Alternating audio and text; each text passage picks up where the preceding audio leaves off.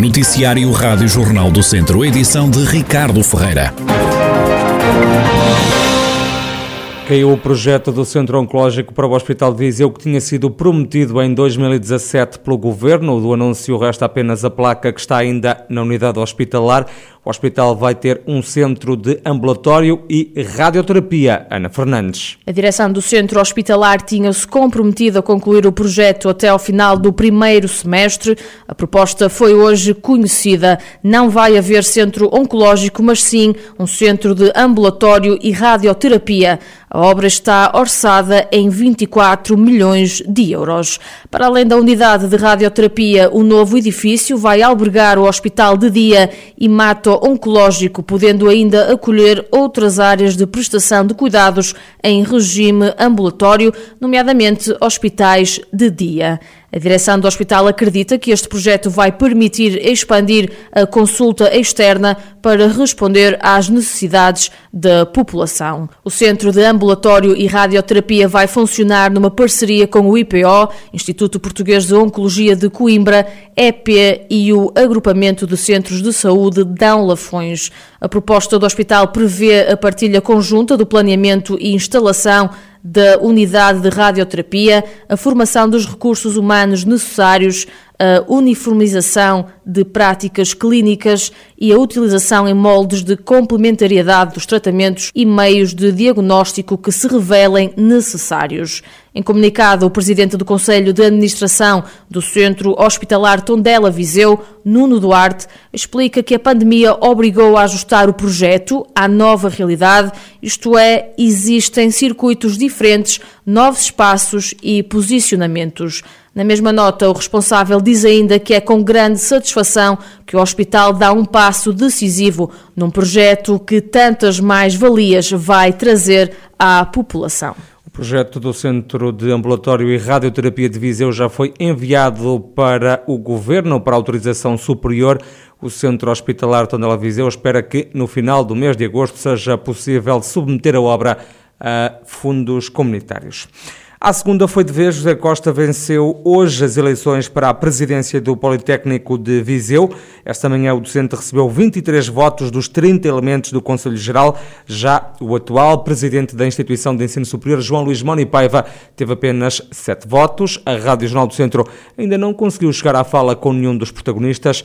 Ontem José Costa dizia à Rádio Jornal do Centro, que esperava ser vitorioso.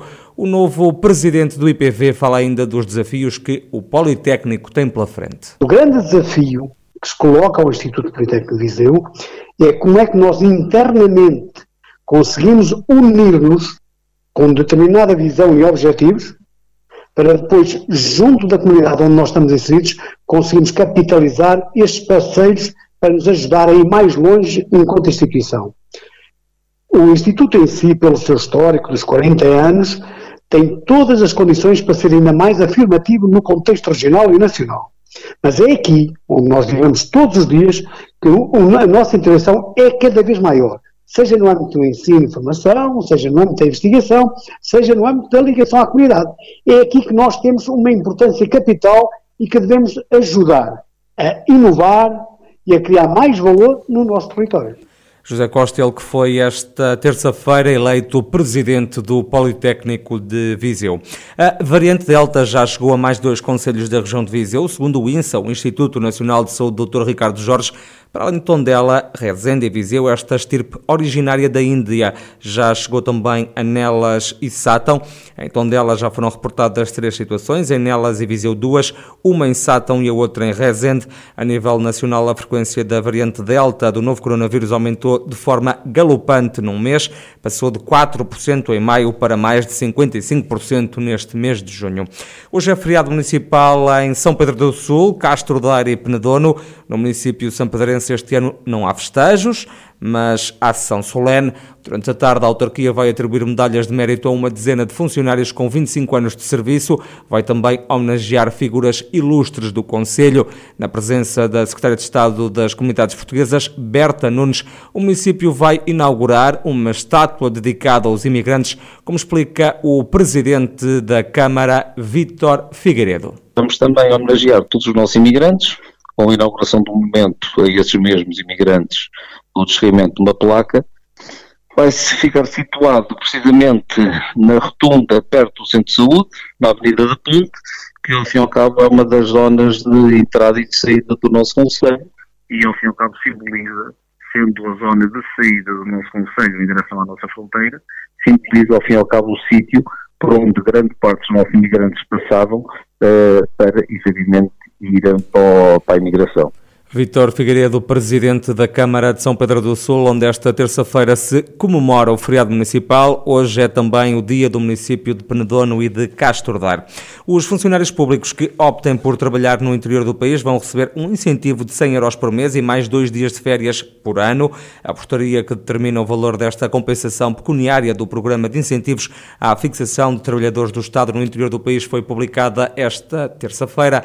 Entra em vigor já amanhã, quarta-feira feira 14 repetentes e 11 caras novas foram ontem à noite apresentados os 25 candidatos do PSD às juntas de freguesia do Conselho de Viseu nas próximas autárquicas. O candidato à Câmara, Fernando uh, Ruas, uh, diz que eh, estes candidatos podem contar com obra. Eu sou um apaixonado por obra pública e, como tenho dito, não me custa absolutamente nada, antes pelo contrário, orgulho-me se me quiserem continuar a chamar o Fernando Rotundas. E desengane-se quem ache que o Alcatrão e o Botão que acabaram. Seguramente, quando fizermos o périplo por as freguesias todas, quer sejam urbanas, quer sejam rurais, as primeiras reivindicações que os senhores Presidentes de Junta e candidatos vão fazer é a estrada que ainda falta, é a ligação que não sei quantos. Palavras de Fernando Ruas, ele que é o candidato do PSD à Câmara de Viseu nas autárquicas deste ano, ontem na apresentação dos 25 candidatos do partido às juntas de freguesia.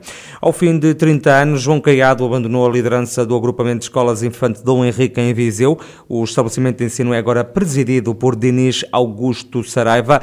Em declarações à Rádio Jornal do Centro, João Caiado diz que fechou a porta do gabinete onde trabalhou três décadas com o sentimento de dever cumprido. O comando do agrupamento ficou bem entregue e, portanto, eu sinto com, com a consciência tranquila que dei tudo pelos nossos alunos eh, e que fiz tudo o que estava ao meu alcance para que o agrupamento, enfim, fosse reconhecido quer a nível de, de local, regional e nacional.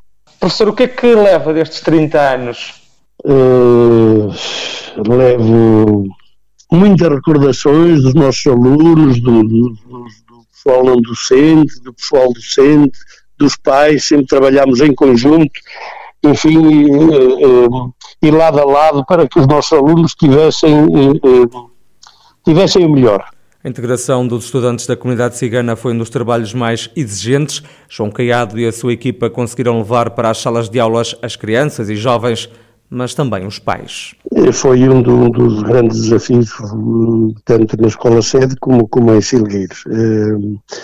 É um trabalho que, que, demora muito tempo, um trabalho longo, são dados passinhos, um passo de cada vez, mas, mas eh, tem-se, enfim, tem-se notado, tem-se verificado que tem havido sucesso e tem havido integração, que é essa a nossa preocupação, e portanto o, o temos feito este trabalho, nós eh, inclusivamente eh, tivemos EFAS, o curso de Educação e Formação de Adultos, onde, onde os pais de alunos que frequentavam o agrupamento, enfim, fizeram o quarto ano, fizeram o sexto ano e conseguimos eh, dar alguns no nono ano. Portanto, investimos em, em, em toda a linha para que uh, os comportamentos, fundamentalmente os comportamentos, se, se, alterassem. João Caiado, que deixou a direção do agrupamento de escolas Infante Dom Henrique em Viseu, o estabelecimento de ensino que abriu há 30 anos e que agora abandonou.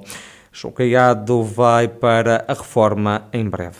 Viseu vai ter um centro de BTT. O projeto está em fase de conclusão. Vai passar pela maioria das freguesias do Conselho. Ao centro de BTT vai ser dado o nome de Tiago Ferreira, atleta do Conselho, como explica a Presidente da Câmara, Conceição Azevedo. O percurso deste embaixador do ciclismo do município de Viseu não deixa margem para dúvidas. Alcançou por três vezes o pódio em eh, mundiais de XCM, sagrando-se campeão em 2016. O atleta soma ainda três medalhas em campeonatos da Europa, ouro em 2017 e 2019 eh, e também prata em 2016. No ano passado, Tiago Ferreira viu confirmado o seu recorde mundial de, da maior ascensão vertical em BTT, cumprida em 24 horas, feito reconhecido pelo Official Road Record. Conceição Azevedo, presidente da Câmara de Viseu, autarquia que vai batizar o centro de BTT do Conselho com o nome do atleta Tiago Ferreira. O centro vai ter uma bike station na zona do Fontelo.